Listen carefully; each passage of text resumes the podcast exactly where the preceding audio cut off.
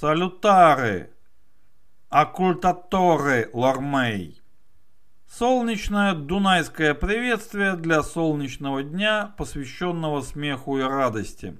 Говорят, что добротная шутка продлевает жизнь. Возможно, это и так. Но вот что совершенно точно продлевает профессиональную жизнь инженера, так это четкое понимание. В каждой шутке есть только доля шутки. Вас приветствует Радио 1С Enterprise, очередной тематический выпуск, авторский подкаст, он же радиопередача. Здесь мы беседуем о различных аспектах разработки на платформе 1С предприятия. Меня зовут Никита Зайцев. Наш проект поддерживается фирмой 1С. Профессиональное и разностороннее развитие специалистов нашего с вами сообщества разработчиков для вендора относится к числу первых приоритетов. Сегодня мы продолжим тему профессионального развития, личного профессионального развития, его планирования и техник, позволяющих это развитие осуществлять. В прошлый раз мы, в числе прочего, рассмотрели такую методику, которая именуется PET-проект. Личный проект, который разработчик, специалист по разработке ведет сам для себя, без каких-то внешних ограничений, внешних требований. И вот таким образом он осуществляет профессиональное развитие. Один из способов завести домашнего питомца. Вот сегодня мы побеседуем о том, как это сделать. Причем я постараюсь не декларировать какие-то принципы, правила, рекомендации, а вот сделать это в стиле моего любимого Южного парка. То есть вот что бы сделал Брайан Байтана, а как бы я выстраивал работу над пэт-проектом, доведись мне прямо сейчас этим заняться. Глава нулевая. Целеполагание. Стратегическая цель уже понятна, и мы ее уже объявляли. Личное профессиональное развитие специалиста. Оперативная цель – ПЭТ-проект. Распланировать и стартовать ПЭТ-проект. Но какой именно PET-проект? Пока этот вопрос остается открытым. И, наконец, тактическая цель, несколько тактических целей. Мы попробуем следовать принципу стратегии непрямых действий. И к нашей общей большой цели двигаться сразу несколькими путями. То есть мы попробуем попутно а, не только изучить какие-то новые для нас новые возможности платформы, научиться разрабатывать что-то, чего мы раньше разрабатывать не умели, но освоить некоторые смежные дисциплины, возможно по чуть-чуть, возможно по кусочку, освоить какие-то методики управления разработкой, взаимодействия, в том числе и командного взаимодействия действия, вот все эти цели мы перед собой ставим и мы постараемся их всех достигать одновременно, работая над нашим PET-проектом. Вот такое у нас целеполагание. Глава первая. Брейнсторминг. Сперва нам необходимо определиться, какой же конкретно проект мы будем с вами реализовывать, какой программный продукт мы собираемся разработать. И здесь мы сразу можем, ну, под мы я имею в виду здесь лично себя. А, что я могу сказать? Вот я собираюсь сделать пэт-проект. Хорошо. С одной стороны, мне бы очень хотелось э, научиться разработке в той области, где мне вот серьезно так вот по-взрослому руки еще не доводилось прикладывать. Это, безусловно, для меня мобильная разработка. То есть я хочу разработать мобильное приложение на платформе 1С предприятия. С другой стороны, мне всегда хотелось разработать нечто игровое, ну или хотя бы полуигровое на платформе, опять же, 1С предприятия какую-то игру, либо какой-то серьезный рабочий процесс, но в игровой или хотя бы полуигровой форме.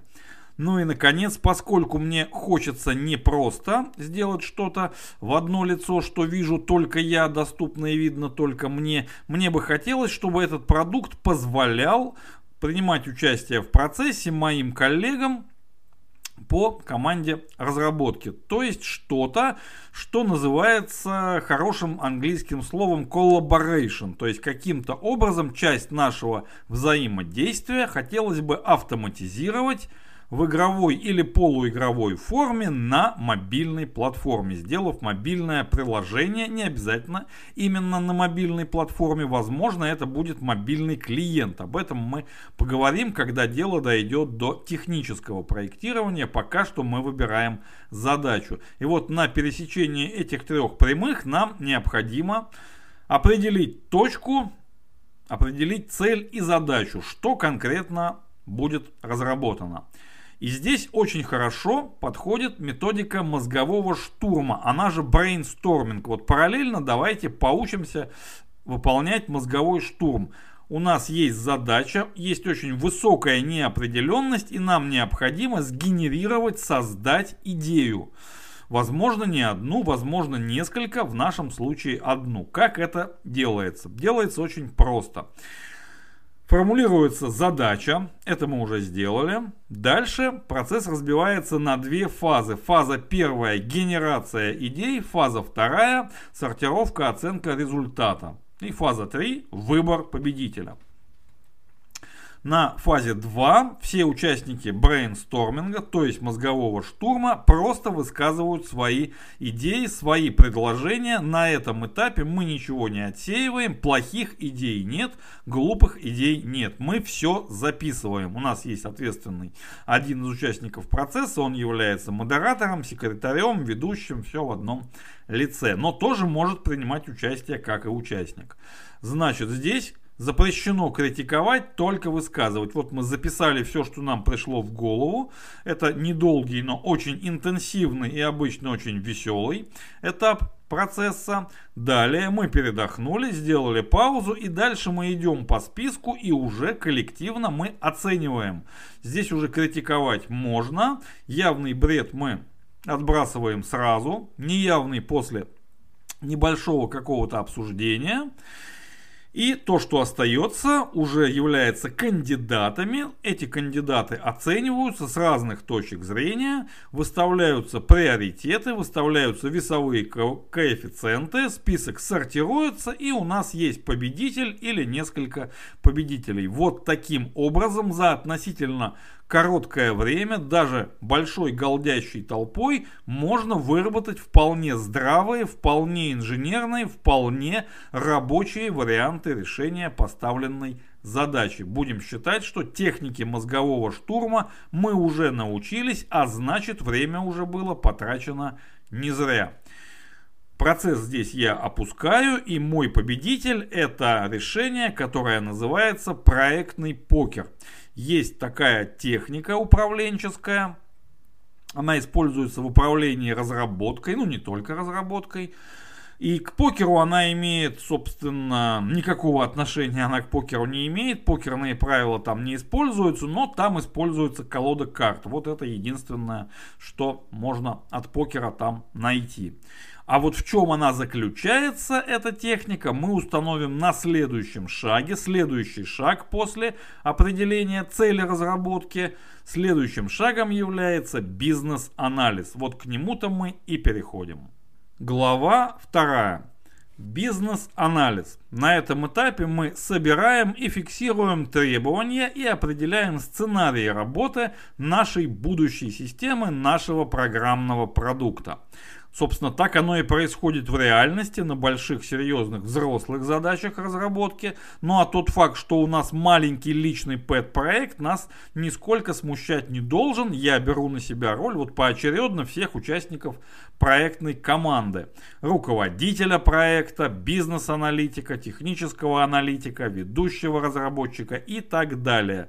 При этом я повышаю свою квалификацию и развиваюсь профессионально не только как разработчик, но и по смежным областям, которые также для меня очень важны. Я какие-то, пусть небольшие, но подвижки в своих компетенциях я совершаю. Возможно, я почитаю какую-то вот небольшую около связанную литературу по этому предмету. Как провести бизнес-анализ? Да хоть бизнес-анализ для чайников, все равно необходимо знать хотя бы на базовом, хотя бы на верхнем уровне. Итак, мы фиксируем требования.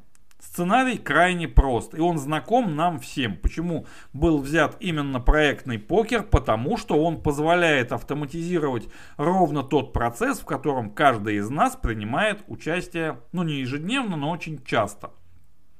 У нас есть команда специалистов, в данном случае по разработке программного обеспечения, но поверьте, везде, где присутствует проектирование и разработка, такой процесс в той или иной форме тоже присутствует.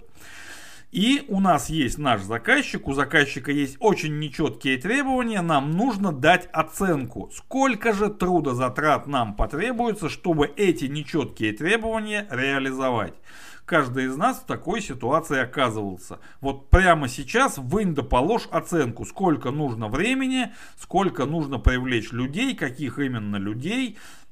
Вот оценка нужна быстро. И есть требования.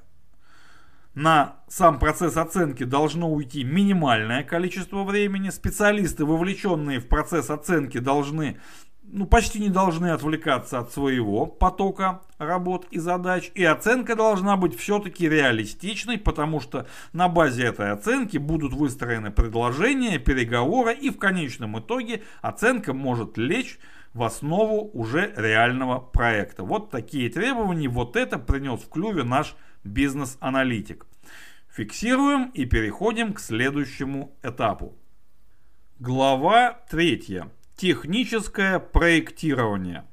Как же сценарий работы с нашей предполагаемой системой выглядит, вот пока системы нет.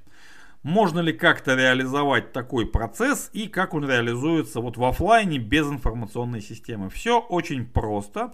Участники собираются каком-то помещении, каждому выдается маленькая колода с картами, обычно карт там всего лишь несколько. Очень просто, меньше часа, серьезно, час, два, три до полудня, рабочий день-два, рабочая неделя, ну не меньше недели двух, более двух недель, ну например. Вот. И есть две специальные карты. Одна карта это «Я не понимаю, я не могу дать оценку, я запутался уже». И карта вторая «Я устал, давайте сделаем перерыв». Там обычно изображается чашка, кружка, ложка, что-то вот такое обеденно-чайное. Игровой процесс, ну он не, ну, не, не игровой, только форма игровая. Процесс крайне прост. Озвучивается вопрос, дается 2-3 минуты на размышление, затем каждый участник оценки выкладывает на стол определенную определенную свою карту, причем все карты кладутся рубашкой сверху, кверху. Затем, когда все карты выложены, они вскрываются, и мы оцениваем результат состоявшегося раунда экспертной оценки. Если у нас есть мнение большинства, значит оценка состоялась. Если у нас имеется разнобой этих мнений, один сказал час, другой сказал больше недели, третий сказал я вообще не понимаю о чем идет речь, это означает, что вопрос не проработан, эксперты либо не понимают, либо мы позвали не тех экспертов, нужен еще один раунд, э, двигаемся дальше. Запускаем по новой.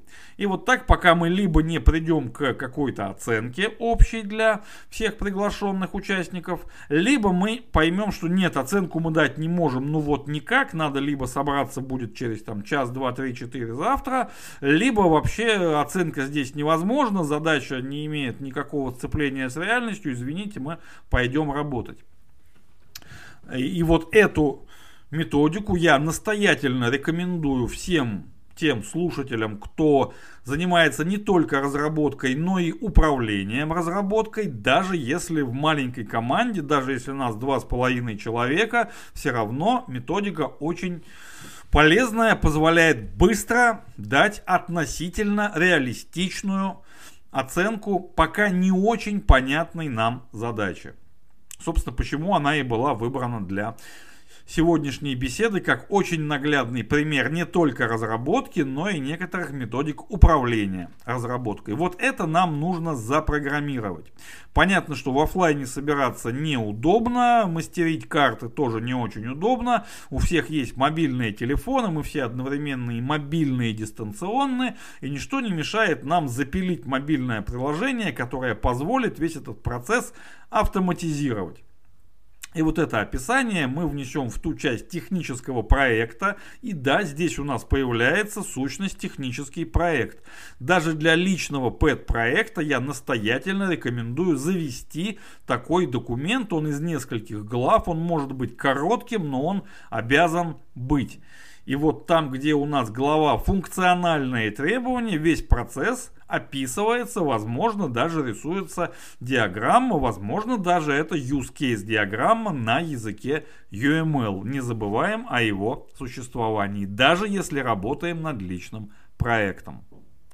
Но техническое проектирование не завершается только описанием сценариев работы. У нас сразу же возникает энное количество технических вопросов. Ну, например, самый главный, который возникает здесь, да, приложение у нас запланировано однозначно мобильное, но является ли оно независимым, отдельным, полностью автономным? Если да, то мы будем вести его разработку на мобильной платформе, и оно будет отдельным, оно будет жить на мобильном устройстве, не потребуется никакая связь с большой настольной информационной системой. Тогда нам потребуется организовать какой-то пиринг, какое-то взаимодействие участников вот без единого центра. Это одна архитектурная схема решения. Есть другая, когда у нас все-таки есть большая настольная информационная база, и в нее можно войти не только мобильным, но и обычным тонким клиентом или веб-клиентом, клиентом.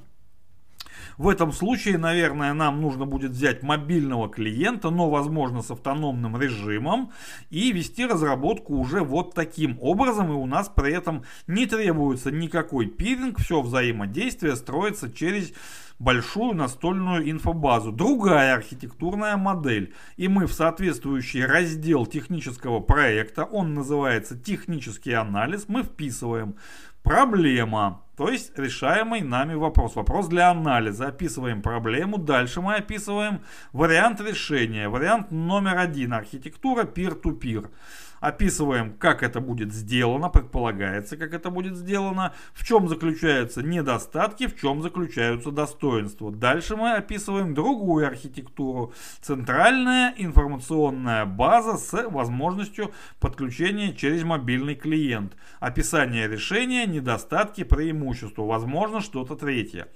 И вот так по каждому серьезному вопросу мы создаем подраздел для раздела технический анализ. И затем для каждого такого подраздела мы думаем, мы обсуждаем, мы сопоставляем преимущества и недостатки, и мы принимаем проектные решения. Каждое из этих проектных решений фиксируется в специальном подразделе нашего технического проекта «Проектные решения», которые были нами приняты. Какой вариант архитектуры будет выбран вот именно в этом конкретном случае, я бы для своего проектного покера гипотетического выбрал вариант второй, когда у нас имеется информационная база центральная и есть мобильный клиент, который к ней подключается, ну либо же мобильное приложение, которое все равно подключается к центральной базе, синхронизируется с ней и позволяет принимать участие в процессе, но вот все равно требуется единая центральная база. Мне такой вариант кажется более надежным, более предпочтительным. При этом саму конфигурацию можно реализовать, наверное, в виде расширения, чтобы не связываться с отдельно с публикацией, администрированием, обслуживанием отдельной инфобазы. А такая инфобаза у нас, например, уже есть. Например, у нас есть корпоративная база документа оборота она уже опубликована через веб-сервер, мы все с ней работаем, мы там, у нас там почта, у нас документы, у нас там процессы и так далее. Ничто не мешает на нее нам поставить необходимое расширение, которое будет общаться с мобильным клиентом проектного покера. Почему бы и нет? Я бы выбрал именно такое решение. Ну и по каждому техническому решению тоже будет свое проектное решение. И когда мы их зафиксировали, у нас технически, казалось бы, уже все готово к старту работ. Но пока готово только технически. Есть еще очень важный организационный этап. Глава 4. Календарно-ресурсное планирование. Три весьма мрачно звучащих слова, но без этих трех мрачно звучащих слов, никаких солнечных дней, во всяком случае у пэт-проектов, не бывает. Для того, чтобы наши благие намерения, которые уже были преобразованы в техническую архитектуру и технический план в набор проектных решений, все-таки оказались бы реализованы, отлиты в программном коде, нам необходимо выделить соответствующие ресурсы. Поскольку это проект личный, это PET-проект, ресурс у нас строго один. Это наше личное рабочее время. Личное слэш рабочее, потому что у всех разные рабочие графики, у всех свои отношения с работодателями. Тут мы обобщать не будем. Каждый планирует сам для себя. Что важно? Важно понимать, успешность PET-проекта напрямую зависит от того, будут ли выделены ему соответствующие ресурсы. Если ресурсы будут выделяться по остаточному принципу, когда что наскребется, не стоит удивляться, если наш пэт-проект за очень долгий период времени не выйдет за версию 0.4, но 0.5 не более. Да так на ней навсегда и останется. То есть мы бодро начнем, ну а дальше Начинания, взнесшиеся мощно, сворачивая в сторону свой ход, теряют имя действия. К сожалению, так происходит с множеством пэт-проектов и только потому, что на начальном этапе было очень хорошо распланировано, что и как мы будем делать в плане технологий, в плане разработки, но не было распланировано, что и как мы будем делать относительно ресурсов и рабочего времени.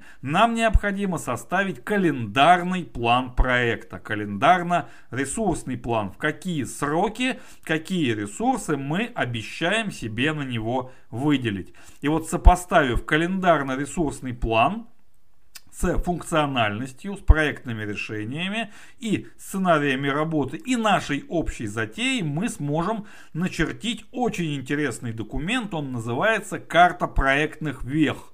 Проектная веха, она же Mailstone, это вот такая точка. Эта точка имеет четкую привязку к оси времени. Такого-то числа такая-то функция будет реализована и доступна для бета-тестирования. Вот набор таких Mailstone составляет карту проектных вех. И по этой карте мы можем отслеживать наш прогресс, можем понимать, мы застопорились, мы неправильно что-то оценили, возможно у нас забрали ресурсы, все как во взрослой большой разработке. Но в данном случае мы сперва тренируемся на домашнем питомце. Но тяжело в учении а легко в очаге поражения. И когда и если нас уже занесет на настоящее рабочее место специалиста, отвечающего за управление разработкой, мы уже не будем лихорадочно озираться по сторонам, не понимая, что же происходит, а у нас будет соответствующий опыт, который мы обрели, работая над персональным пэт-проектом. Это одна из наших целей – научиться разрабатывать освоить какую-то новую технологию и научиться управлять разработкой, пускай для начала хотя бы внутри себя любимого, но тем не менее учимся и разрабатывать, и управлять этим процессом. Глава 5. Заключительно стартовая.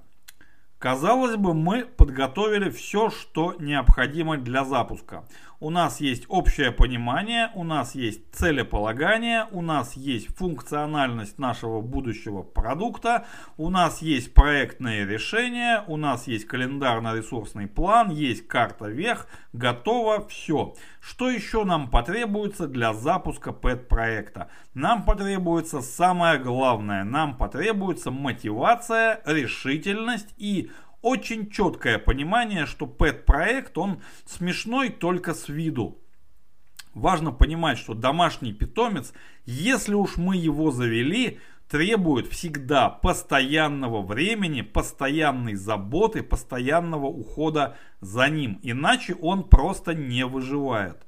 Поэтому, заводя домашний проект, домашний пэт-проект, личный.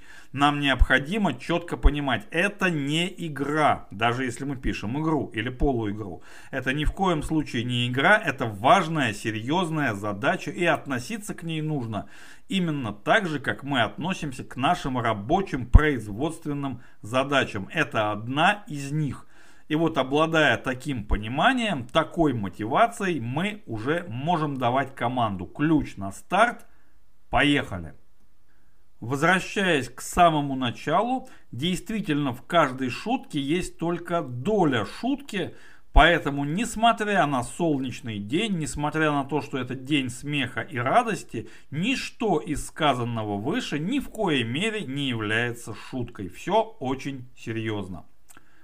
На этом содержательная часть радиопередачи завершается и следует традиционный крохотный технический реверанс – во-первых, мы публикуем наши выпуски по расписанию, на него можно ориентироваться. Каждый следующий выпуск это четверг, ближе к концу рабочего дня ориентировочно 17.40 по Москве.